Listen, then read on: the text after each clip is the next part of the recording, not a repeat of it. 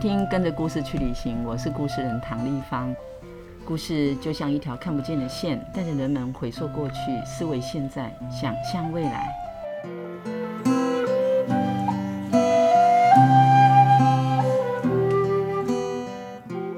跟着故事去旅行这个 podcast 节目制作呢，是为了云林故事人协会进驻了一百零二岁的云林故事馆。这十五年来，我们出版了一百多本的素人绘本。这些鲜为人知的精彩故事，包括在地文化、产业、生态以及自己的生命历程。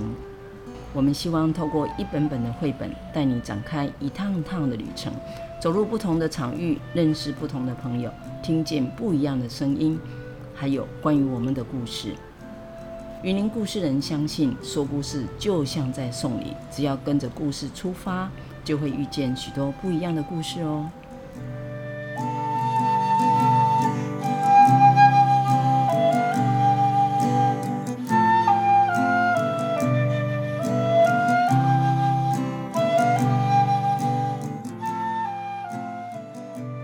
相信每一个的我们都有对某些事物眷恋。那我们今天要来谈一谈想念这件事。你想念什么呢？一个人、一件事、一个地方。那这些事、这些人、这些地方，会是用什么样的形式让你想念？如果想念是一种味道，那会是什么？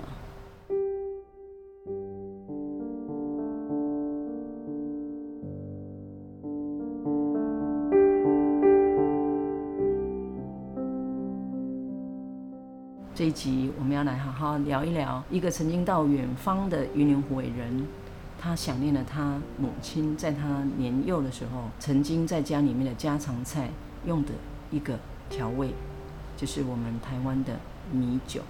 让我们一起来细细的来谈一谈台湾对酒的文化，以及我们到底懂了多少。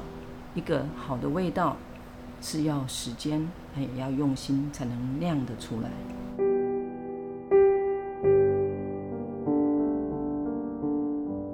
今天我们邀约来跟我们一起谈这个味道的，是我们云林很多人不知道，还蛮会写故事。这位喜欢玩这个故事的人，他从事的是一个设计工作，但他最厉害的应该是他的笔杆子，啊，是一个很厉害的作家，他也写小说。最近这几年呢，也投入做图画故事书的创作。他曾经得到云林文化艺术奖多次的提及。呃，最近他在云林故事馆这边参与的社区绘本的这个课程里头，也出版了几本。啊、呃，我们觉得大家应该要找时间好好来看看的书。其中有一本就是跟他的孙女哦一起去探索。我们啊、呃，在故事馆旁边有一条路叫公安路。淑媛呢，他是从小到大都在这条路，连嫁也嫁在这条路上。呃，他也曾经呢创作了一本我们大家都不知道的故事，而且是一个重要人的故事。在口湖有一位李万居先生，啊、呃，这本书的书名叫《以武大汉》。他也曾经创作一本书叫《时间猎人》，呃，在想念着他的家人。他从短篇小说到散文。到写图画故事，有非常多元的关注啊！让我们一起来欢迎淑媛。唐老师你好，大家好，我是梁淑媛。呃，刚刚听唐老师这么说，我突然有一点恐慌，因为 因为好像自己只是一个很爱玩的人，那没想到在唐老师的眼中，我好像还是有玩出一些东西。对，嗯，真的，有时候你自己。可能会太谦卑了，或者是我们自己人在其中不一定看得清楚。今天要特别邀淑媛一起来聊一聊你正在创作的，对，还没有出版，我们期待今年十月份，啊，也在十月底、十一月就能够出版的一本书，对，啊，不过在我们开始请你聊这本书之前呢，我想要呃问一下，如果你想念某人，那会是什么味道？如果我想念某人的话。我会想念我阿妈的面线，就是拌着苦茶油的面线。是，对，有的味道可能跟油有关。对，那我们今天要谈的这个想念的味道呢，是跟，跟酒，跟酒哎、欸，跟米酒，嗯，因为我相信大部分台湾人听到酒都有一点点害怕，是。因为不了解。对，然后其实我从小到大也很少喝酒，你呢？我我不太喝，但是在差不多三年前，我喝了它的那个酒精浓度大概有四十五 percent 以上的，可是我竟然是可以连续喝了三杯。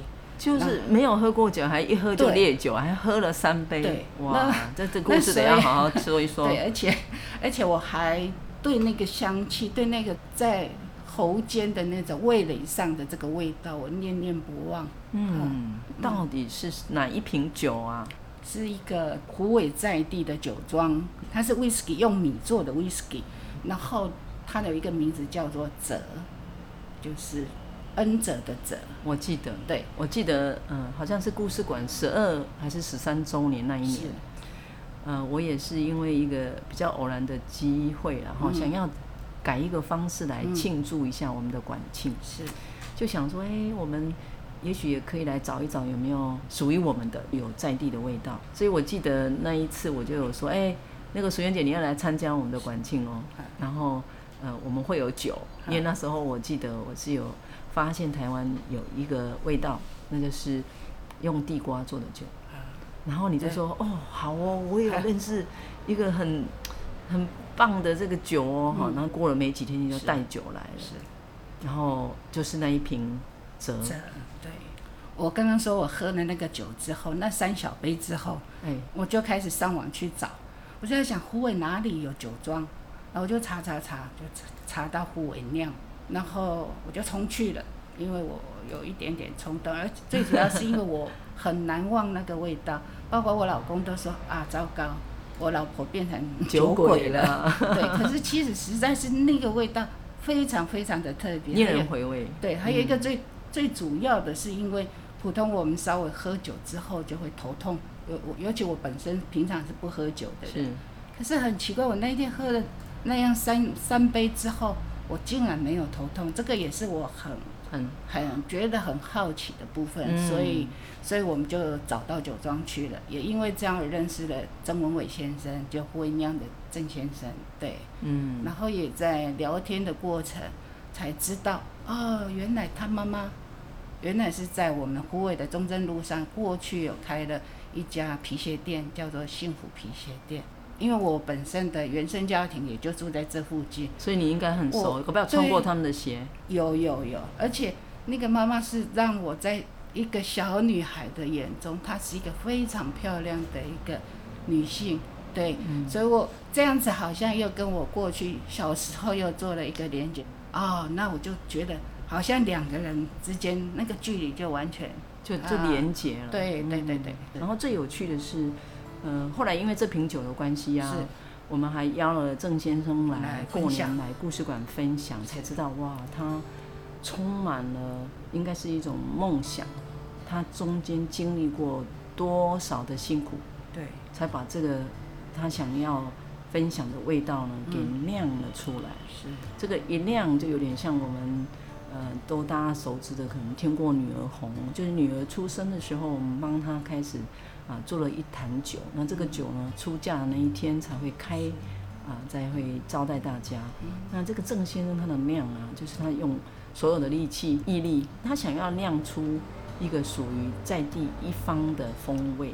我记得在他分享中有提及说，他要用我们在地的浊水溪种出来的米来做酒。那为什么会用米来做酒？呃，用米最主要是因为它本身，它它的酒庄附近都是稻田，嗯，而且他几乎是天天都看着这些认识的农夫他们在种种田，然后呢，他就看着看着，他觉得原来他周遭这些朋友们，嗯，他们是这样的用心，然后也是他们种出来的米是让他可以放心的。对，而且用米做的酒，嗯，在我们的文化。其实不管是敬天谢地，对，哈，我们几乎都少不了它，都用最好的，都用最好的。嗯，那因为台湾过去的历史也让我们跟酒的距离很遥远，因为它是国有的，也不能私酿。特别是在我们台湾加入 WTO 之后，这个酒涨了九倍，九倍多。我曾经听曾先生说，他到美国去念书，然后在在国外的时候想家的时候，最想念最想念就是妈妈煮的麻油酒鸡。那他说以前妈妈煮麻油酒鸡都是用一罐酒，整整一罐米酒。然后这样煮出来很香很香，嗯嗯，可是当他在国外学成归国的之后，也刚好是 WTO，可能已经经过几年了。嗯、那他回来之后，他怎么觉得妈妈的味道好像改变了？可是他不知道是因为妈妈的酒加入的那个量的问题。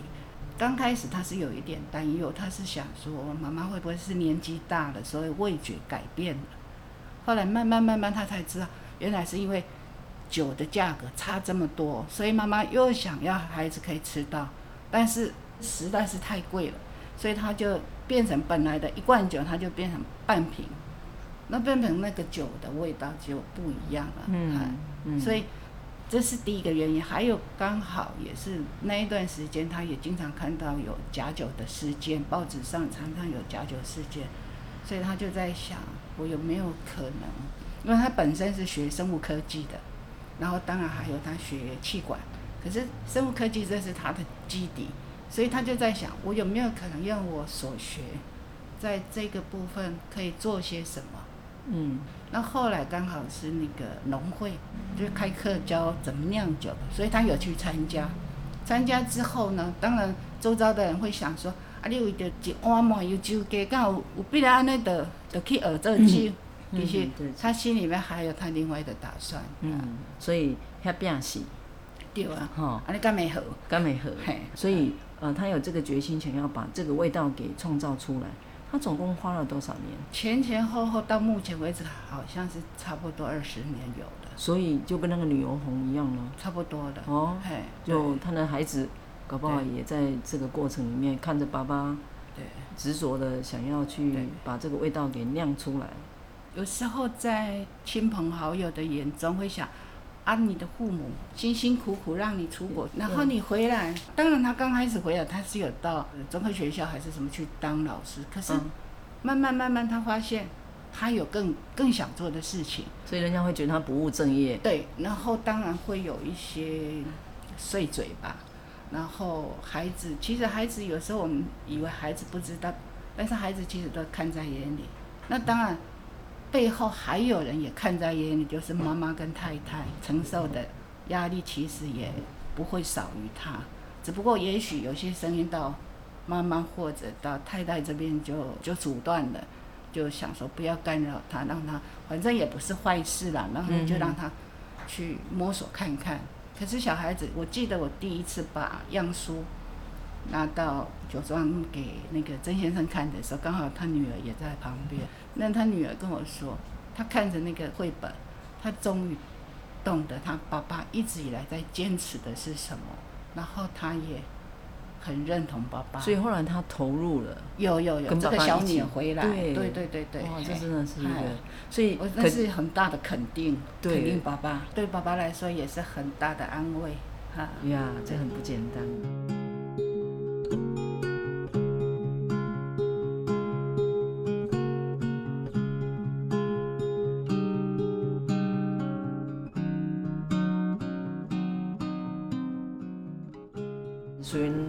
在创作这个故事的过程，有去采访啊，可能走访故事现场，我们也曾经一起去看了他的酒厂哈。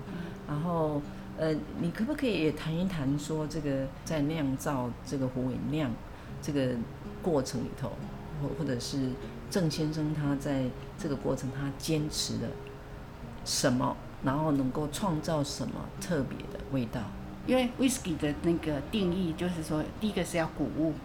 第二个要蒸馏，然后第三个是要在橡木桶里。对对，它只有这三个，所以他第一个谷物，他就第一个选择就是他看得到的这些，他可以信任的这些农夫们种的稻子米。嗯，对，这是他第一个选择。所以他坚持用一百 percent 的那个在地的米。嗯，对，因为他是选择了在地的虎尾的米，所以我在书名上我就跟他。做了一个小小的段落，稍微喘一口气，就是把虎尾跟酿，然后中间放了他妈妈幸福皮鞋的幸福的那种滋味，因为他妈妈曾经说，呃，每一个来我们这里买鞋子的人，出去的时候其实都脸上都是带着幸福的笑容出去的，所以我是在想，哎，如果是这样的话，我们把把它变成它是一个在酿幸福记忆的一个酿造师的话，嗯嗯、那是不是我们的书名就叫做虎尾酿这样子？嗯、哈，我觉得中间加那个幸福非常有意思，因为这整个过程呢，承载过去的记忆，甚至于会创造未来美好的记忆。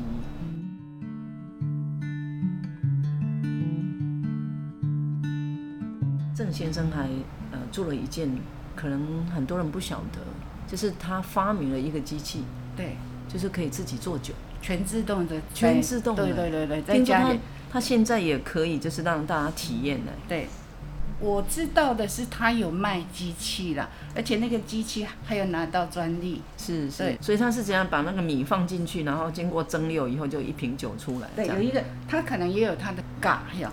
哎，曲吧，对，它有本身有一些原材料，嗯、然后你就这样放进去，大概经过几天，它就你到时候出来就是酒。因为郑先生去学酿酒的时候，第一个初心当然是给妈妈可以很放心的用酒，嗯嗯哼。但是后来因为妈妈会金本丢的想，哎，我儿子做的这个不错，然后对哈，醋鼻桃味，赶紧去看买啊呢，就他们就很喜欢那些。那些阿桑就很喜欢，口耳相传。对，然后他们说要买酒，嗯、可是那时候他就在想，我如果可以设计一个这样的小型的，有点像我们的果汁机还是什么，这样不大，然后他们就可以在家里自己酿，就像人家有那个面包机，他就是自己会类似这样制酒机，对，这真是了不起。对，他就这样子做啊，所以他可以把幸福传播给更多的人。对。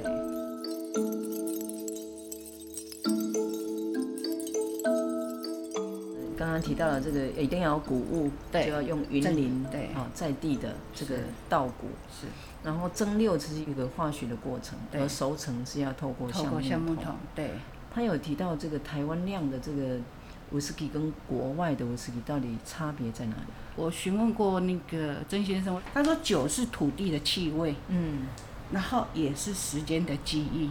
我说土地的气味，那是不是？你的威士忌也可以算是地酒，他说对，也可以算是地酒。每个地方它的风土不同。我说那什么是风土？我们都想着啊啊人文风土啊，风土什么民情，啊。他说当然是可以这样连在一起，但是风土其实是包括了你的温度、湿度，还有一些其他的气候场，哎，对，嗯、都有。对，所以每个地方都不同。那、啊、因为哈。他是云林虎尾人，是我们又在这个浊水溪支流叫虎尾溪畔。对，据说五六 GK 老鬼所在，嘿因为浊水溪有非常多的就是矿物质，对，种出来的米啊、稻子以外的菜啊、水果都特别好吃。嗯，那他也曾经在我们上次邀请他的时候有提及说，啊、呃，其实云林虎尾的水域的水。还有这边的气候，嗯，跟我们的土种出来的这些物产，嗯、它有它非常独特的味道。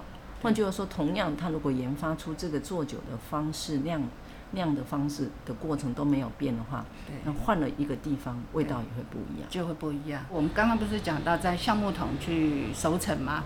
有一部电影叫做《天使威士忌》，它就是说酒液在橡木桶在熟成的这个过程。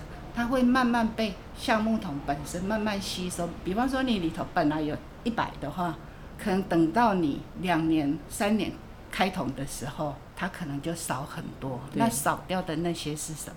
有一种说法就是说，跟上帝打交道，然后天使抽掉的税金。天使税，天使税。对，我就觉得啊，好可爱的名字啊。嗯。那有时候我们就会想说啊，那不然我把它开了之后，把它装到玻璃瓶，那是不是它就不会了？比方说你在橡木桶里头，我们经过十年好了，如果十年的话，那可能它被抽了，它就慢慢挥发。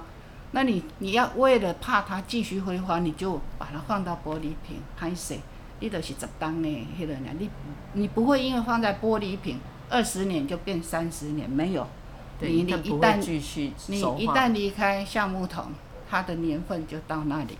哎、啊，对。但是我听说这个，这也是我这几次因为这个酒的主题理解到，就是说，不是放越久越好，是，但你要放的时间刚刚好，它的味道会最棒。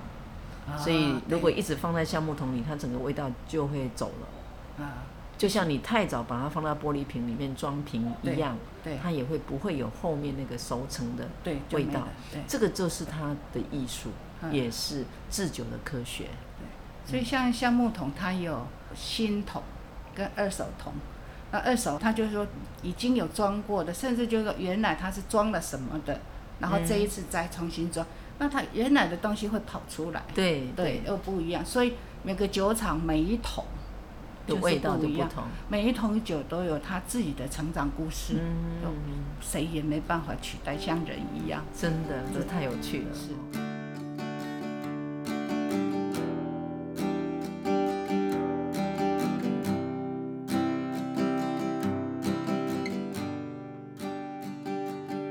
我在这边呢？啊，也要来跟大家邀约，那就是希望在未来，就是这本书出版，我们也有机会去到故事的现场，带更多有兴趣的朋友们一起去体验。体验什么？啊，我记得我们第一次去到他的酒厂的时候，他有提到说这个那个过程以外，我们还看到他有一部卡车进来，里面装了很多酒糟，你有印象吗？有。啊，后来他就提及的说，他那个酒糟有。做贡丸，有，因为我们一般吃的贡丸好像没有加酒糟，就会加芹菜啦，加葱啊。哎、嗯，酒糟这一招好像也不错，蛮厉害的哈。虽然我们主要是在讲它的台湾米酿的那个威士忌，嗯，其实它有两个它的产品是让我还蛮感动的。哎，其中有一个是跟我们湖尾在地那个呃迪夫千岁，有没有虎尾有我们的宗教信仰里头的千岁。那它有一一款米酒是叫做千岁酒。当时看到那个它的千岁酒的时候，刚好是我阿姨八十五岁，我就想我要送什么给我阿姨。虽然她也不一定喝酒，可是我会觉得这个意义更更好，所以我就买了千岁酒当成祝寿这样。那另外还有一个就是说我们湖北的糖厂，糖厂的甘蔗，嗯，对，所以他们还有一款叫兰姆酒。哦，对对，那个我觉得他是、哦、他的那种用心是在跟在地，所以说如果说我一开始刚刚说的我们的书名叫做虎尾酿的话，那其实跟虎尾做，不管从宗教，不管是从在地的物产或者在地的产业做这样的连接的时候。他那种心意也是让我还蛮佩服，也很感动的。嗯，嗯，各位听众朋友，听到这个地方，你有没有想到，原来想念一个味道可以有这样的一段故事？然后这个味道并不是它一直都在这里的，它事实上是要经过时间，要用心才能够把它酝酿出来。那我也在这里要邀大家想一想，在你的生活里或生命中有没有什么味道？让你想念，那这个想念又带你到哪里去呢？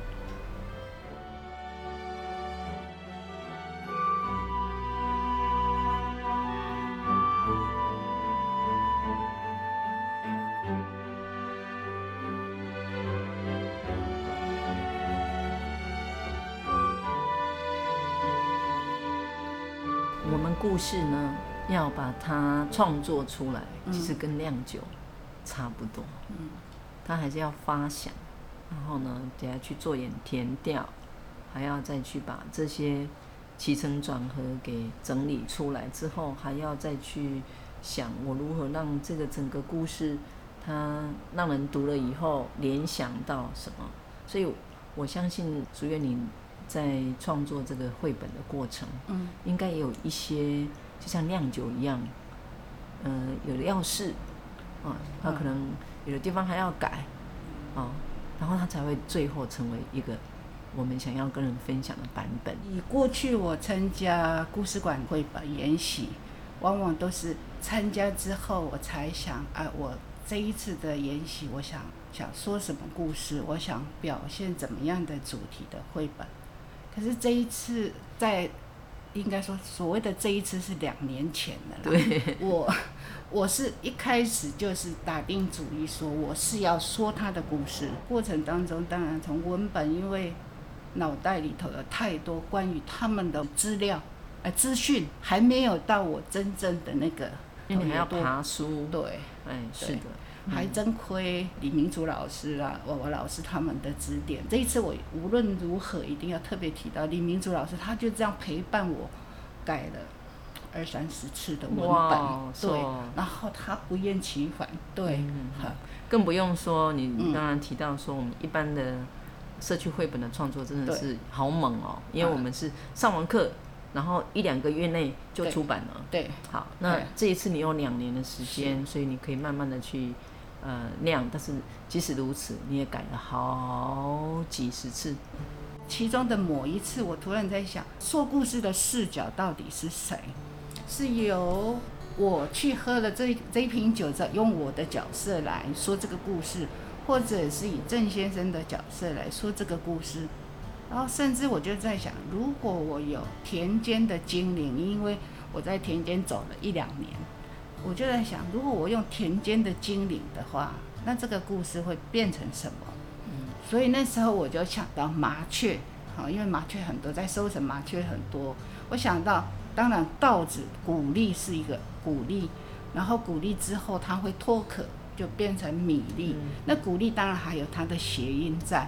然后我就想，它是如果把它想成它是一个胖胖的、圆圆的、很可爱的精灵，然后。原来我还有一个角色是蜗牛，因为我想郑先生就像蜗牛这样慢慢爬，慢慢爬。可是后来我发现多了一个蜗牛的时候，我后面应该怎么去说它？后来我就只好割爱把它忘掉。啊，麻雀我就把它当成一个声音，这样子。文本对我来说不是那么的难，因为。就是打字嘛，哈，然后稍微念头转，它就可以转了。嗯。可是脑袋里头，画面上，我一直在想，我这一次要怎么表现，怎么表现那种分灰，一下子想要清淡一点，一下子想用速写的，一下子想太多想法。嗯。就反而很困难。对，打败我的人是我自己，所以那个在构想我应该怎么画，也用了。用了我很多时间，我还没有真的动笔，因为我要先想好我要怎么画。然后之后又刚好，呃，就是打疫苗反应比较强烈，然后我没有办法做太久。我记得我有跟汤老师说，我怎么办？我画不出来了。可是我又不太希望自己是这么容易就放弃放弃的人。嗯，记得那时候汤老师给我两个建议，你也没有说一定怎么样，然后你跟我说一个就是。你就自我妥协，继续走下去，啊，或者你就先把它放着，不是放弃哦，是放着。后来我选择放着，对。那没想到我大概放了三四个月之后，我又开始慢慢画，慢慢画。反正我已经没有时间压力了，嗯，对，我就慢慢画。然后再这样子画着画着，也差不多将近两年的时间。当我完成的，就是开始可以做样书给唐老师，还有给郑先生看的时候，我发现我这个过程不就跟郑先生差不多吗？他酿酒也是这样，他也经过很多的挫折，他也要经过一定的时间，他才会出来。没有错，对，所以我就在想，嗯、哦，原来如果我我几个月就完成的话，他就不是酒了，他就不是虎尾酿了，所以我很高兴。我用了差不多跟酿酒一样的时间去完成它，对，因为我我想要体会郑先生看着那些农夫们这样栽种，我本身是虎尾给啊市区的人，所以我没有办法去体会那是什么滋味，所以我跟我先生是在田间，到目前为止是走第三年了，一季一季的看看着稻田不断的有不同的景象，我觉得那个对我来说。也是一个很重要的体会，也是一种量。对，所以当郑先生翻到某一个跨页的时候，他他那一生对我来说是一个很大的鼓励。他说：“这个就是我走在田间的那种景象。”我说：“对，因为我用两年的时间走出来的，哇，我有画出来。那在这样画着画着的时候，其实我在这本的上面，我用了一些不同的技法，有用铅笔的速写，有用针笔，有用一些一些笔触，所以等于也是我把原来脑袋里面纷飞的那种想法全部放到一起，把它综合。那我就没有放弃哪一个。然后同时我在色泽上，我是选择了一个跟稻田，跟它。出来后来折的那种，一眼你就会知道哦，原来它九字之后就是这个色调。对，嗯、我记得我最后改了封面的那个颜色，我本来是用土土地的颜色，后来最后在唐老师的建议之下，我选择了一个一人放去那种稻田啊，那种风吹过去的感觉，结果有那种黄黄金色，但是又不是真的黄金色的时候，那曾先生一看，他说：“哎。”梁老师，你怎么知道我们现在的标准色就是这个？我就在想，哇，啊，这个还真是冥冥中自有安排，而不是我可以去强求他。所以有时候等待他自己就会出现。嗯，嗯真的是，这个也看起来比较会有一种是一种人们想要追求的幸福的感觉啊。对，一种欢喜。对，我可能我们刚刚就站了，还好，因为我很多次我都跟他说哦。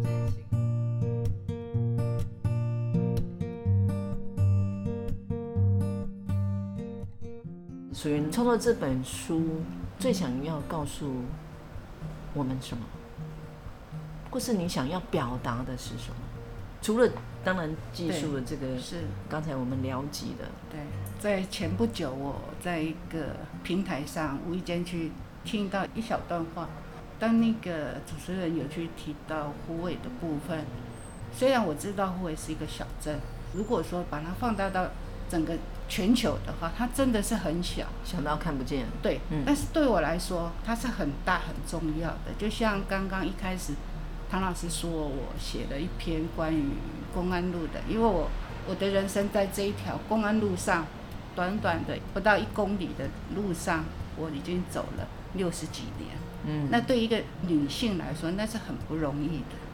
所以我有一点点不容许人家去看清虎尾。所以我希望透过胡伟友人那么认真，胡伟亮的那种坚持，他的那种初心，他的坚持，嗯，我借由他来告诉别人，胡伟是这么好。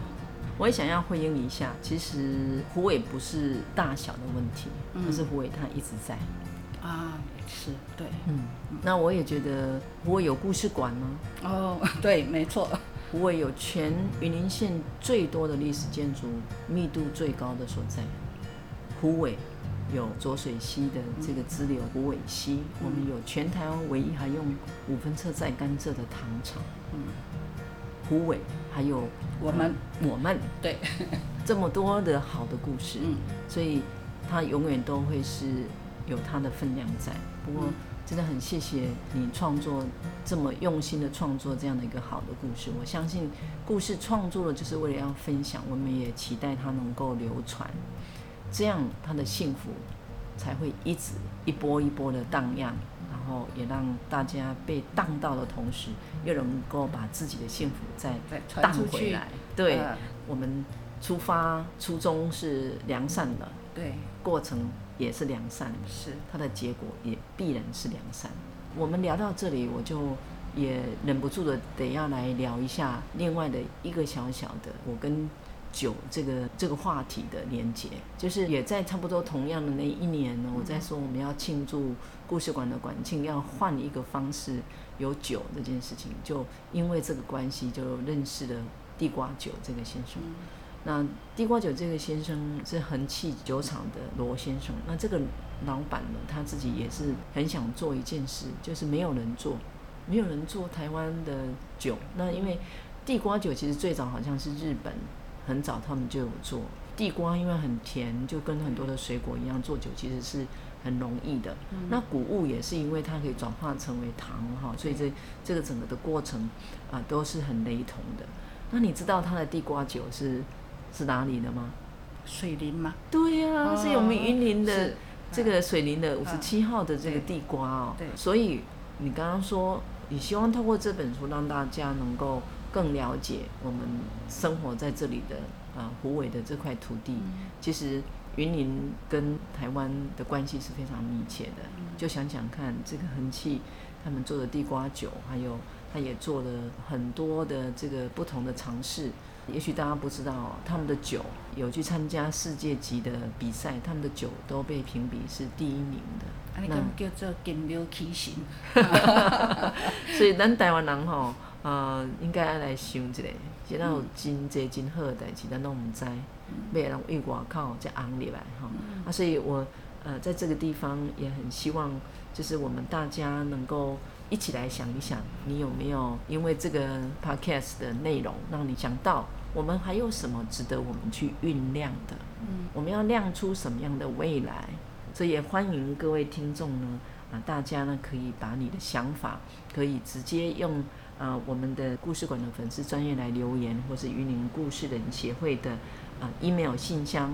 来跟我们分享，希望这个 podcast 能够带大家，就像酿酒一样，有一个好的开始。在这里也要特别感谢这一集的 podcast 是由玉山文教基金会赞助播出的，同时也要特别感谢玉山文教基金会协助出版这一本《胡伟酿》。期待今年的十月底，我们要让大家有机会来胡伟，我们一起去啊、呃、体验走读故事现场。带着胡伟酿去遇见胡伟酿，酿什么呢？当然是幸福的味道。今天非常谢谢淑媛，我们下一次见，拜拜。拜拜。Thank you.